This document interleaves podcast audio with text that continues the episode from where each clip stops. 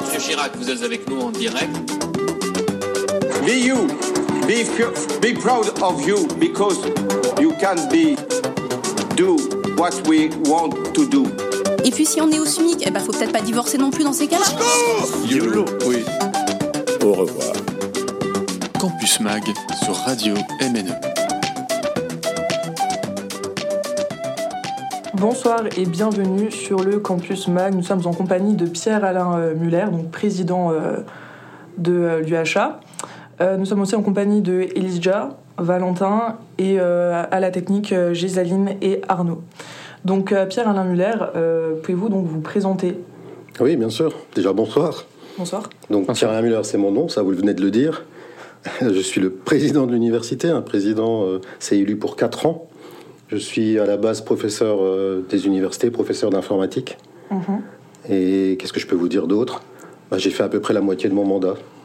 Enfin, est-ce que vous pouvez un peu nous expliquer votre parcours, ce que vous avez fait, pourquoi avoir euh, décidé de devenir président? Ah, parce que je voulais embêter tous les étudiants.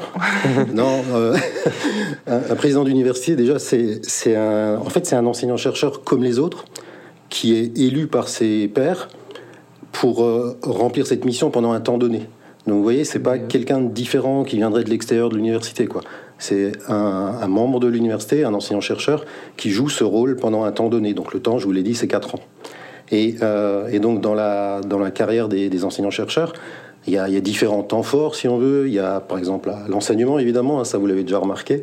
Il y a la recherche, l'administration, et puis il peut y avoir d'autres missions. Et par exemple, la, la présidence d'une université fait partie de ces missions. Et donc ça on pourrait dire que c'est un moment important ou intéressant dans la vie d'un enseignant-chercheur. Euh, pourquoi vous, euh, enseignant-chercheur, avez-vous décidé à un moment euh, de passer, enfin d'essayer de devenir président d'une université? Bah, C'est parce que ça fait, pour moi, ça fait partie du champ des possibles.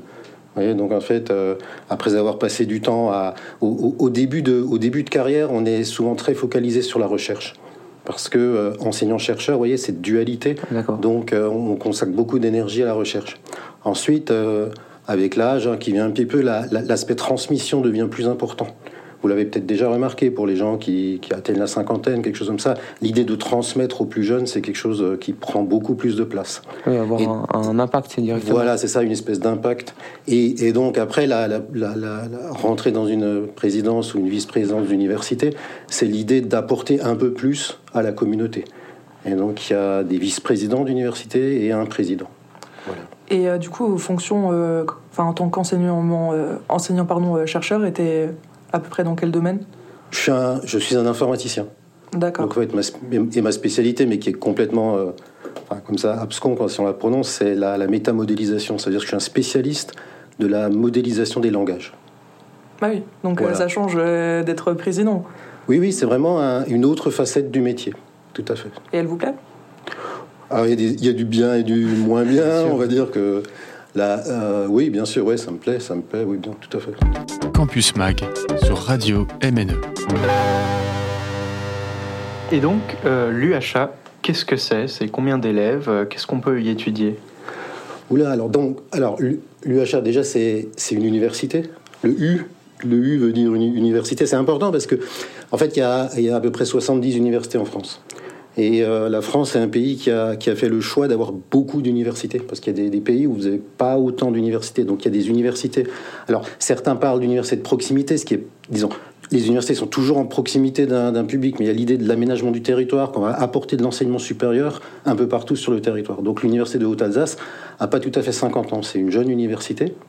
Euh, elle s'est créée sur un territoire euh, où il y avait par contre une tradition d'enseignement supérieur qui date d'il y a 200 ans, avec l'école de chimie puis l'école textile. Et en fait, c'est un élargissement, si vous voulez, de l'offre de formation euh, d'enseignement supérieur sur le territoire. Et donc, je vous dis, elle a à peu près 45 ans. Voilà. Et aujourd'hui, euh, l'université de Haute-Alsace, c'est une université dite pluridisciplinaire, hors santé.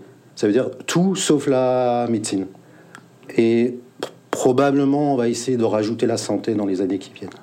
Et combien d'élèves, euh, d'étudiants elle accueille? Alors, d'étudiants, 10 000. 10 800 ou quelque chose comme ça. en fait, on, a, on les compte, euh, on arrête les comptes vers janvier. Mais par rapport euh, au fait qu'il n'y ait pas encore euh, la santé qui soit intégrée à la liste, enfin une possibilité de faire des études de santé à l'université d'Haute-Alsace, Est-ce que pour vous, c'est un peu une sorte de projet pour le futur de l'université? Oui, alors il y, a une, il y a une réforme des études de santé qui... Alors il, est possible maintenant de, de s'orienter vers les études de médecine, mais en étant dans une licence d'accès aux études de la santé. C'est-à-dire on peut faire une licence de pas, sciences éco, euh, de droit, de mathématiques, de physique, et euh, en même temps de préparer le, chemin vers les études de santé. Donc on commence en première année de licence euh, de ce type-là, et un, un petit nombre d'étudiants, à peu près 10%, euh, glisseront ensuite vers des études de, médecine. D'accord, mais ça pourrait être donc un objectif pour euh, l'université ouais, d'avoir directement euh, de fournir des études de santé. Cette première année d'accès aux études de santé, ouais, tout à fait. Et donc ce genre de projet, c'est vous qui les tenez, c'est vous qui les dirigez, c'est vous qui essayez de les mettre en œuvre? Bah, Disons que je les... Comment est-ce que je veux dire? Je suis pas tout seul, hein, c'est vraiment un travail d'équipe. Et donc, quelqu'un quelqu'un incarne à un moment donné ce qu'on appelle un projet pour l'établissement. Alors, les, présidents sont élus. Donc, en fait, il y a des élections et des élections avec des, campagnes et des groupes, si vous voulez, qui s'affrontent en proposant des, idées pour l'université. Et ensuite, les, collègues et les étudiants, hein, vous aussi, vous votez. Euh, et donc, moi, je suis élu, élu par cette euh, suite à cette, cette élection, élu pour mettre en place un programme. Et en cours de route, évidemment, il va y avoir peut-être des nouveautés ou des nouveaux projets qui vont émerger. D'accord. Euh, la campagne, ça a été d'ailleurs un, moment intense, je pense. Euh, qu'est-ce que vous avez un peu pensé, vos impressions par rapport à cette campagne Et est-ce que, euh, est-ce que vraiment ça vous a fait avoir des regards différents sur, sur l'université, sur la vie étudiante, enfin la vie universitaire? La campagne a été compliquée parce que nous avons dû faire une campagne et une élection en confinement pendant le Covid. Et donc, euh, normalement, une campagne, vous allez sur le, terrain et vous rencontrez les gens. Ah et essayez d'imaginer de, faire une campagne en confinement où vous ne pouvez pas rencontrer les gens. Donc, en fait, ça a été euh, quand même très, très étrange. Et donc, on a essayé euh, de faire campagne à travers tous les dispositifs que vous pouvez imaginer, hein, des, des, visios, du téléphone, enfin, du, chat. Tous les moyens possibles. Tout, tout ce qu'on peut. Mais c'est très étrange quand même. Quoi puisqu'a priori, en une campagne, vous allez quand même serrer des mains. Quoi, hein. C'est le terrain, oui. Et là, c'était pas le cas. Et donc, euh, vos, idées, votre programme, euh, quel était-il pour ceux qui, comme nous peut-être, n'étaient pas là euh, lors de votre campagne? Ouais, il y, y, avait différents, différents axes, mais en fait, c'est de réaffirmer très fortement le U de université. En fait, c'est l'université a plusieurs missions, mais les grandes missions, c'est l'enseignement et la recherche. Et euh, alors, dans notre université, euh, et ça honore vraiment les, collègues, on veut vraiment faire beaucoup pour les étudiants. Et en fait, mais en faisant beaucoup pour les étudiants, euh, il ne faut pas déséquilibrer la balance et faire trop pour l'éducation ou l'enseignement et pas assez pour la recherche. Donc dans notre, dans notre vision, si vous voulez, on voulait un petit peu rééquilibrer les choses, permettre à nos collègues d'avoir ce que j'appelle une carrière pleine et entière, c'est-à-dire tous les volets de la carrière parce que c'est facile, si vous voulez, d'être emporté en voulant toujours faire plus. On arrive un peu à aux limites de la soutenabilité euh, humaine, de ce que les humains peuvent faire, parce qu'au bout d'un moment, bah, vous pouvez pas tout faire, donc en fait, vous, voilà. Et donc nos, les collègues portaient un peu beaucoup, et donc nous, on a, on a essayé d'expliquer ça en disant, on va, on va essayer de, de, de travailler sur cette notion de soutenabilité humaine des activités de l'université. Et donc euh, aujourd'hui, à la moitié de votre mandat, euh, que pensez-vous du chemin parcouru euh, et de celui qu'il reste à parcourir justement dans cette idée? Alors ça va extrêmement vite, beaucoup plus vite que ce que je croyais. Et donc forcément, vous n'arrivez pas à mettre en place tout ce que vous auriez voulu à la vitesse à laquelle vous auriez voulu le faire. on est toujours dans une période assez étrange que je qualifierais de post-Covid. Les priorités ont changé entre avant et après. Et, et donc euh, et, notamment, on se pose énormément de questions aujourd'hui euh, sur le climat, ce qui n'était pas, pas du tout aussi fort euh, au moment de la campagne, ou en tout cas avant, avant cette élection. Donc ça, c'est une. Les notions de durabilité sont beaucoup plus présentes aujourd'hui. Campus Mag. Je traverse la rue, je vous en trouve. Sur Radio MNE. En parlant par ailleurs de, de climat, je ne sais pas si vous avez entendu qu'à l'université du coup de Strasbourg, euh, Unistra plus précisément.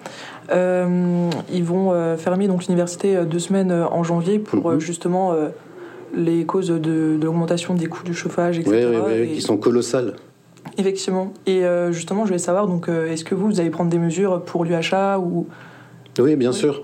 Donc en fait, on en a déjà prise. Alors il faut savoir qu'au au, au printemps, Jean Castex nous avait déjà rendu euh, attentifs à. est-ce que, est il nous avait dit est-ce que vous pouvez trouver des manières d'économiser euh, un petit peu l'énergie? Donc c'est ce qu'on avait, on a mis en place euh, une semaine de plus à Noël. Vous vous êtes peut-être rendu compte ah oui, que trois semaines. Ouais, c'est un peu plus long à Noël. Et donc ça, on l'avait négocié euh, avec, avec les organisations syndicales. Euh, et, et ça s'était fait totalement dans la douceur. C'est pour ça peut-être que vous en êtes même pas rendu compte. Alors qu'à Strasbourg, ils ont été obligés d'agir un peu dans la, dans la précipitation. Euh, après, nous, on a la chance d'avoir la chance d'avoir négocié les, achats d'énergie. Et donc, euh, on n'est pas pris à la gorge en 2022 et en 2023. 2024 va être très compliqué. C'est pas le cas de Strasbourg. Et donc, en fait, ils ont été obligés de se dépêcher de prendre des mesures. Donc, la brutalité que certains ont ressentie vient de là. Mais on parle de, je sais plus quel est leur, ils ont besoin de trouver, je crois, 20 14 ou 24 millions d'euros, quoi. Donc, c'est, il faut, se rendre compte des, des montants. Et, euh, et alors, nous, ce qu'on va faire, c'est qu'entre entre aujourd'hui, le temps qui nous reste, et puis vers euh, mars-avril, nous allons tous nous organiser pour euh, probablement essayer de trouver euh, trois semaines de fermeture supplémentaire, mais en le négociant tranquillement avec la communauté. C'est-à-dire, il ne s'agit pas non plus d'envoyer les étudiants à distance ou, ou de fermer toute l'université, parce que euh, on va probablement avoir des, des solutions de repli ou alors fermer une, une aile, mais pas tous les bâtiments. Donc ça, on est en train d'y réfléchir en, en communauté. Comment faire pour euh, réduire la consommation, mais pas freiner, euh, Les études. euh, pas freiner les études et pas non plus euh, faire des choses désagréables dans les études, puisque on veut pas revivre les, les situations qu'on a connues avec le, le confinement.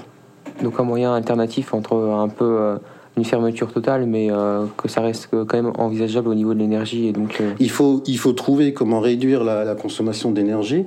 Euh, alors, ce, qui, ce qui semble le, un des trucs les, les plus importants, c'est de, de, de- de d'arriver à descendre la température globale dans, dans l'université.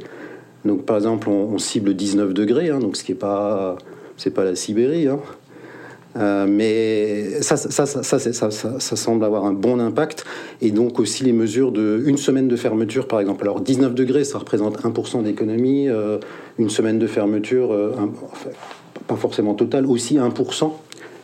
La cible, ce qu'on nous demande d'atteindre, c'est une économie de 10% de la consommation d'énergie entre, euh, avec une année de référence qui est euh, 19, 2019, donc avant le Covid. Et en 2024, il faut qu'on ait gagné 10%. Alors il faut savoir que depuis 2014, l'université est engagée dans une démarche euh, de, gestion de l'énergie. On est labellisé euh, ISO 50001, c'est une, norme de maîtrise de l'énergie. Et nous avons rien, rien qu'avec ce qu'on avait déjà lancé euh, sur ces 10%, on, on est entre 5 et 7%. Donc avec ce qui est déjà, vous voyez, les, mesures déjà en place vont nous permettre d'atteindre la moitié de l'objectif. Et donc on est en train de chercher les, on va dire entre 3 et 5% supplémentaires pour atteindre cet objectif de 10% Et je vous le disais, 1% à chercher dans le 19 degrés et à peu près 1% par euh, semaine supplémentaire de, de fermeture ou de rédu, on va dire de réduction de l'activité. D'accord, on va donc euh, faire une petite pause. Euh, nous allons donc euh, écouter euh, Last Train de, de Oily Family, qui est donc un groupe de jeunes et ils viennent de Alkirch.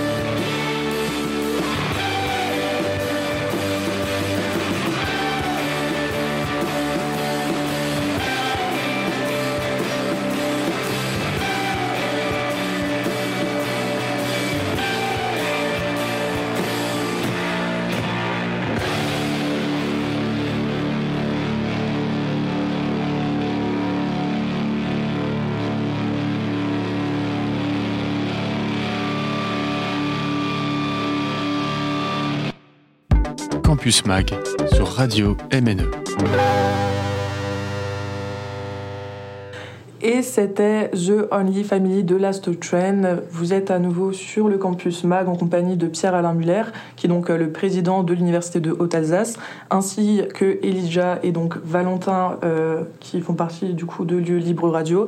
Et dans la technique, euh, j'ai Zaline et Arnaud. Dans une émission présentée par Erin. Donc, nous allons euh, rebondir ce que, sur euh, ce que vous parliez euh, avant. Donc, vous parliez du coût du chauffage qui augmentait sur Mhm. les années donc à venir. Et j'aimerais donc aussi venir sur le sujet donc de l'écologie. Qu'est-ce que donc vous en pensez sur l'avancée dans le temps, le fait que bah, le chauffage, ça, ça joue sur ça? Est-ce que vous allez prendre des dispositions? Alors, il y a- c'est une question assez large hein, quand même. Oui. Donc euh, là, on est en plein travail sur euh, l'accréditation. Qu'est-ce que c'est que l'accréditation? C'est la description de notre, de notre offre de formation. Et dans notre offre de formation, nous allons faire en sorte de, euh, de rendre bien visible la présence de modules, de, modules ou de formation, d'éléments de, formation, de sensibilisation, euh, par exemple au climat ou aux évolutions du climat, à l'écologie, à la maîtrise de l'énergie. Donc ça, ça va faire partie euh, intégrante de l'offre de formation et ça, et ça existe déjà aujourd'hui un petit peu, mais ça se voit pas assez. Donc, par exemple, ça, ça va être une manière euh, concrète, quoi, d'introduire ces éléments. Après, il y a plein de, il y a plein d'éléments. On va essayer d'associer, on le fait déjà, mais en- encore plus d'associer les étudiants à la, toute la communauté d'ailleurs, à la, à cette maîtrise de l'énergie. Par exemple, actuellement, moi, je, chauffe pas mon bureau. Vous voyez, c'est tout bête. Donc j'ai à peu près 18 degrés dans mon bureau. Bon, ça me, ça me, ça, m'empêche pas de, de, bosser. Et on essaye de, d'inciter les gens à éteindre les lumières. C'est des micro, des micro mesures, vous allez me dire, mais ça, ça fait un peu partie de, cette euh, sensibilisation euh, au fait qu'on peut pas juste euh, gaspiller les ressources qui sont autour de nous.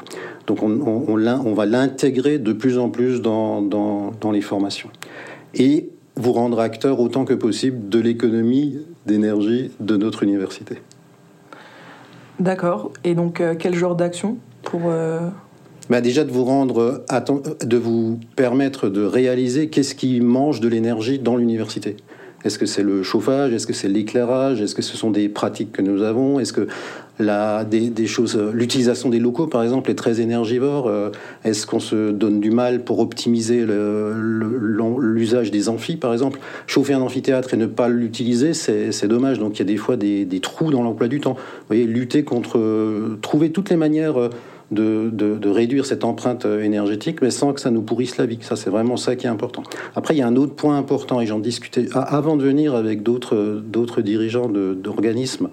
Nous devons euh, euh, vous emmener euh, vers, vers du positif. Aujourd'hui, on entend trop de négatif par rapport à, cette crise énergétique. Et donc, on entend des, gens qui disent il faut tout arrêter, on ne sait pas où on va, des, des choses de ce goût-là. Donc, en fait, c'est construire avec vous parce que c'est vous qui allez porter les solutions demain aussi, donc de vous emmener vers être des trouveurs de solutions et pas seulement des personnes qui disent oh là là rien ne va, il y a des soucis, il y a Vous des pensez problèmes. éventuellement à une sensibilisation des étudiants par, euh, sur ces questions euh, environnementales enfin, et d'énergie, euh, d'économie d'énergie? Il faut être sensibilisé, mais aussi vous préparer à, demain, quand vous serez en situation dans, dans le monde professionnel, de trouver des solutions. Vous voyez, parce qu'aujourd'hui, on entend surtout des gens qui disent ça ne va pas. C'est vrai, Oui. mais qu'est-ce qu'on fait? Et donc, en fait, pas que des problèmes, aussi des solutions. Et ça, c'est, je pense, vraiment important, quoi, de, de former la jeunesse à la, à la chasse aux solutions. Et comment envisagez-vous ces formations, cette interaction avec euh, les étudiants à propos de l'écologie? Est-ce qu'on parle de- de- d'intervention dans les classes, de programmes sur base de volontariat? C'est à inventer. C'est à inventer. Je pense aussi avec vous. Donc, je vous l'ai dit, c'est- il y a actuellement ce processus de- d'accréditation. On est en train de se demander, on se le demande tous les cinq ans à peu près.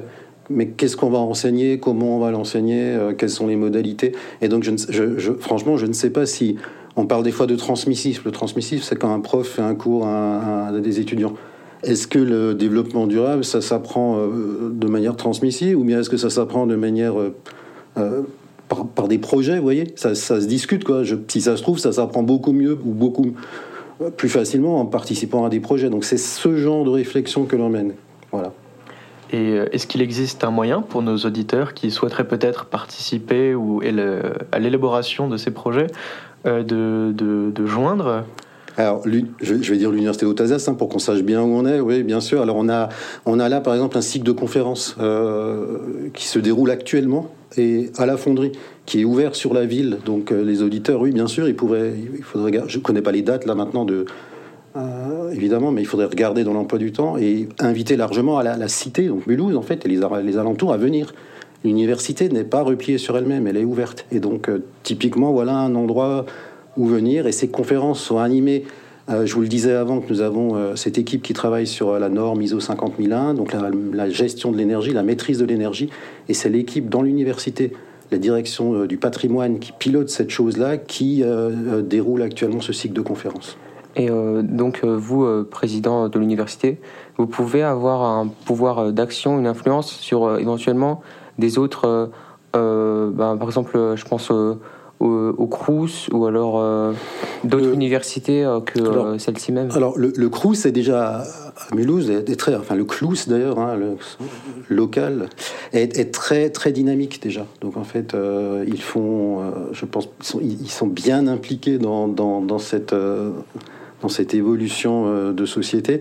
Euh, les, les universités, on est, je vous le disais, une 70 à peu près, hein, donc on, on discute euh, évidemment euh, entre universités sur la manière euh, de, de former la jeunesse, quoi, et donc euh, de sensibiliser aux, bah, aux évolutions du climat.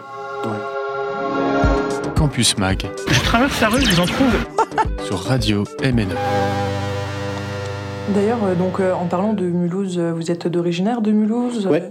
Je m'appelle Muller et je suis né à Mulhouse, on peut pas faire mieux.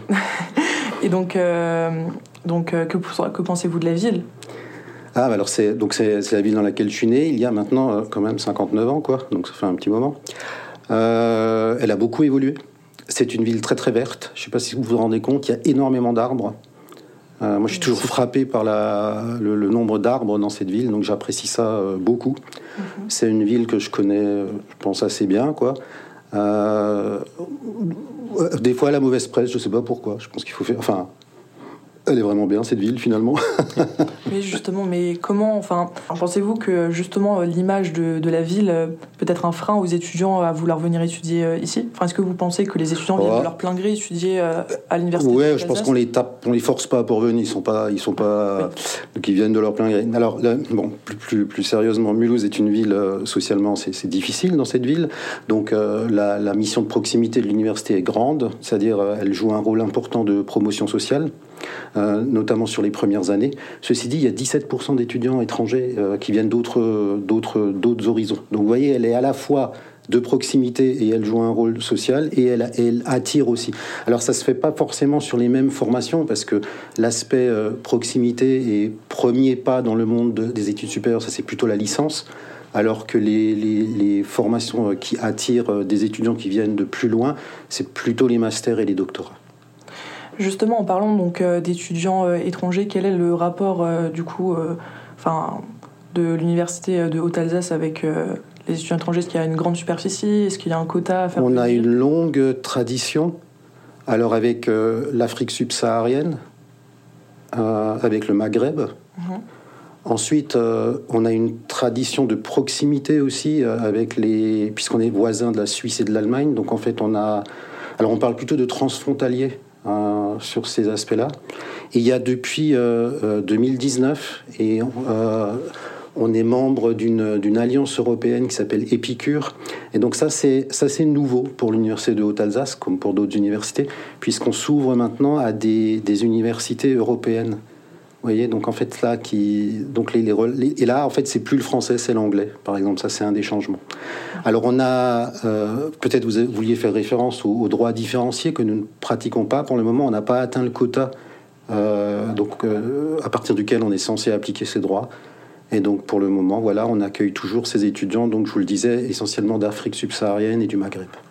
Et d'ailleurs, vous pensez à une ouverture avec certains pays et essayer d'améliorer, enfin de faire venir, euh, d'améliorer euh, plus facilement, euh, faire venir des étudiants de certains pays. euh, L'alliance Épicure dont je parlais avant, là, bah, alors dans Épicure, vous avez euh, les Pays-Bas avec l'université d'Amsterdam, vous avez le Danemark, vous avez euh, l'Allemagne, vous avez la Pologne, vous avez l'Autriche et, j'oublie, la Grèce. Donc on est neuf universités. Donc par exemple, ça c'est nouveau. Vous voyez là, on va avoir un, on va avoir des nouveaux échanges par rapport aux échanges traditionnels qui étaient euh, ceux dont je parlais avant, Maghreb et Afrique. Vous parliez tout à l'heure de droits différenciés pour les élèves étrangers. Est-ce que vous pouvez peut-être expliquer ce que c'est? Ah, ça, c'est, il y a, il y a- il y a- alors, c'est quelque chose qu'on ne pratique pas hein, à, à l'UHA. Hein, donc l'idée est de, de faire payer euh, des étudiants qui viennent de pays. euh, euh, alors, je pense que ça repose sur l'idée que la, nous tous, nos parents, enfin les vôtres, quoi, nous, mettons en place une, le- l'enseignement supérieur gratuit finalement. Enfin gratuit, il n'est pas gratuit, hein, il est très cher, mais disons accessible. Et on a là l'idée que des pays, des ressortissants de pays étrangers devraient participer à, ces frais d'éducation ou d'enseignement supérieur. Voilà ce que c'est le différencier, ce serait de les faire payer euh, plus cher. Euh, justement, je ne sais pas si vous avez entendu, mais du coup, il y avait, enfin, Emmanuel Macron, le président donc, de la République, avait décidé euh, d'appliquer enfin une augmentation euh, du droit enfin, de paiement sur les frais d'inscription pour les étrangers, une augmentation d'environ 3, enfin ouais, une augmentation multipliée par 3 voire même 5. Sauf qu'elle n'a pas donc été appliquée pour Strasbourg et Mulhouse. C'est ça, c'est ça. Mais parce qu'on a, en fait, il y a déjà, c'est pas forcément dans nos traditions, mais c'est surtout qu'on a, il y a un, un quota d'étudiants à partir duquel ça s'applique que nous n'avons pas atteint. Nous n'avons pas atteint ce quota, donc on n'est pas obligé de le faire.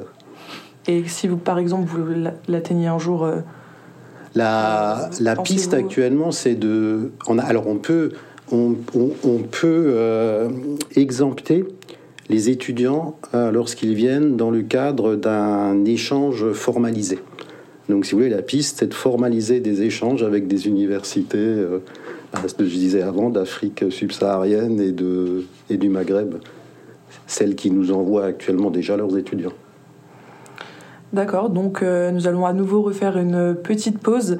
Et cette fois-ci, nous allons donc euh, écouter Tisa Point Dead de Last Train. Donc nous étions avec Pierre-Alain Muller, président de l'UHA, et nous vous reprenons après.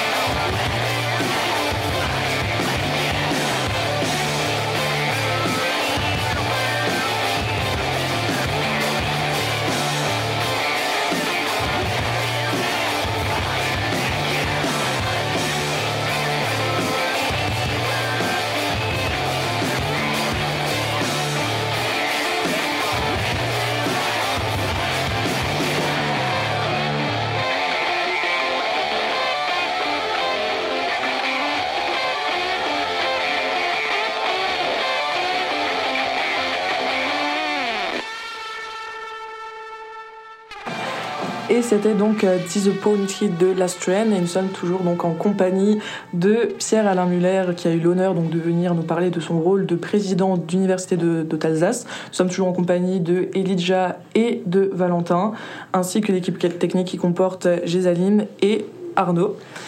Dans une émission toujours présentée par Erin. Et donc euh, nous allons euh, reprendre par Valentin qui souhaitait donc vous poser une question. Pierre-Alain Miller, comment définiriez-vous Mulhouse en trois mots? Oula, trois, trois mots c'est difficile, mais disons.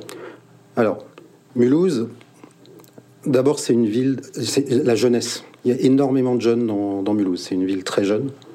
Donc ça c'est important. Le deuxième point, il y a 137 nationalités présentes sur le sol mulhousien c'est euh, exceptionnel. Dans une ville, euh, ça existe dans de grandes euh, métropoles. Là, vous avez 137 nationalités sur le territoire. Et ensuite, il faut que je trouve un troisième mot. Ah, c'est ma, c'est ma, en fait, c'est, je suis chez moi, quoi. C'est un peu, c'est là, je suis, c'est, je suis né à Mulhouse, je me sens bien dans ce territoire. Donc voilà, c'est, c'est très en, en alsacien, heimelig, ce qui veut dire, je sais pas, on, on s'y sent bien, quoi. Pensez-vous qu'un jour euh, Mulhouse pourra prendre autant d'ampleur que la ville de Strasbourg? Bah En fait, Mulhouse est, entre Strasbourg et Bâle et vit dans la pulsation de ces deux villes. Euh, donc, euh, elle est d'ailleurs plus proche de Bâle. Et d'ailleurs, elle était alliée avec les villes suisses. Donc, je, pense qu'il faut. En fait, en tout cas, moi, je vis pas du tout dans une forme comme ça de, de, de compétition ou de J'habite en Alsace, euh, plutôt dans le sud de l'Alsace. Et, Strasbourg est pas très loin, vous voyez. Et puis euh, Fribourg non plus, et Mulheim non plus, et puis euh, et Bâle est pas très loin. Donc je, vois ça plutôt comme ça. En fait, donc je me positionne pas par rapport à Strasbourg. Et donc, puisque vous êtes ici chez vous, est-ce que vous pouvez nous parler de ce que vous aimez faire à Mulhouse? Qu'est-ce qu'il y a à faire? Alors le samedi matin, je vais traîner en ville, et donc ça c'est assez, assez sympa. Donc en fait je retrouve mes, en fait je retrouve mes copains quoi, et donc on va, on va, on va boire des cafés quoi. Donc par exemple ça c'est quelque chose que j'aime bien faire, euh, bien faire en, centre-ville. Euh, j'en profite pour emmener ma, ma, dernière fille qui va se promener et donc qui vient me, vient me taxer régulièrement quoi pour acheter des trucs divers et variés. Euh, donc voilà une des choses que j'aime bien faire dans, dans Mulhouse. Et ensuite c'est la proximité, c'est-à-dire le. Alors c'est peut-être un peu l'inverse de ce que vous vouliez entendre par rapport à Strasbourg, mais là, je, connais quand même beaucoup de monde à Mulhouse. Donc euh, je croise beaucoup de gens que je connais. Je peux, j'ai une sensation comme ça de proximité. Et vous n'aurez pas un petit lieu donc à nous conseiller, à nous et à nos auditeurs? Ouais. Alors j'avais dit dans mon programme que je voulais faire un lieu étudiant dans Mulhouse, et c'est super difficile à trouver. Donc j'y bosse notamment avec le vice-président étudiant on essaye de, louer quelque chose, c'est quasiment difficile. On pensé avoir trouvé un endroit sympa, mais c'est compliqué aussi. Donc en fait, de fabriquer ce lieu de, pour les étudiants, mais où il n'y aurait pas que les étudiants, euh, j'aimerais vraiment pouvoir vous conseiller cet, endroit-là qu'on n'a pas encore réussi à fabriquer, et j'aimerais vraiment y arriver avant la fin du mandat quand même. Et vous n'aurez pas un lieu à nous conseiller qui existe déjà? Alors, bah, ça va être de la pub. Hein. C'est tout petit, c'est pas forcément. Je sais pas si c'est jeune. Moi, je vais au 1924 pour boire du café. Effectivement, euh, je. On ne voit, je ne vois pas personnellement mais c'est sympa. bah écoutez, euh, peut-être que ça leur fera de la publicité. Bah c'était très sympa. Bah merci. Merci à vous. Merci à vous d'être d'être venu. Donc euh, c'était euh, Pierre-Alain Muller, euh, président de l'Université de Haute-Alsace, qui a donc eu l'honneur de venir répondre à nos quelques questions.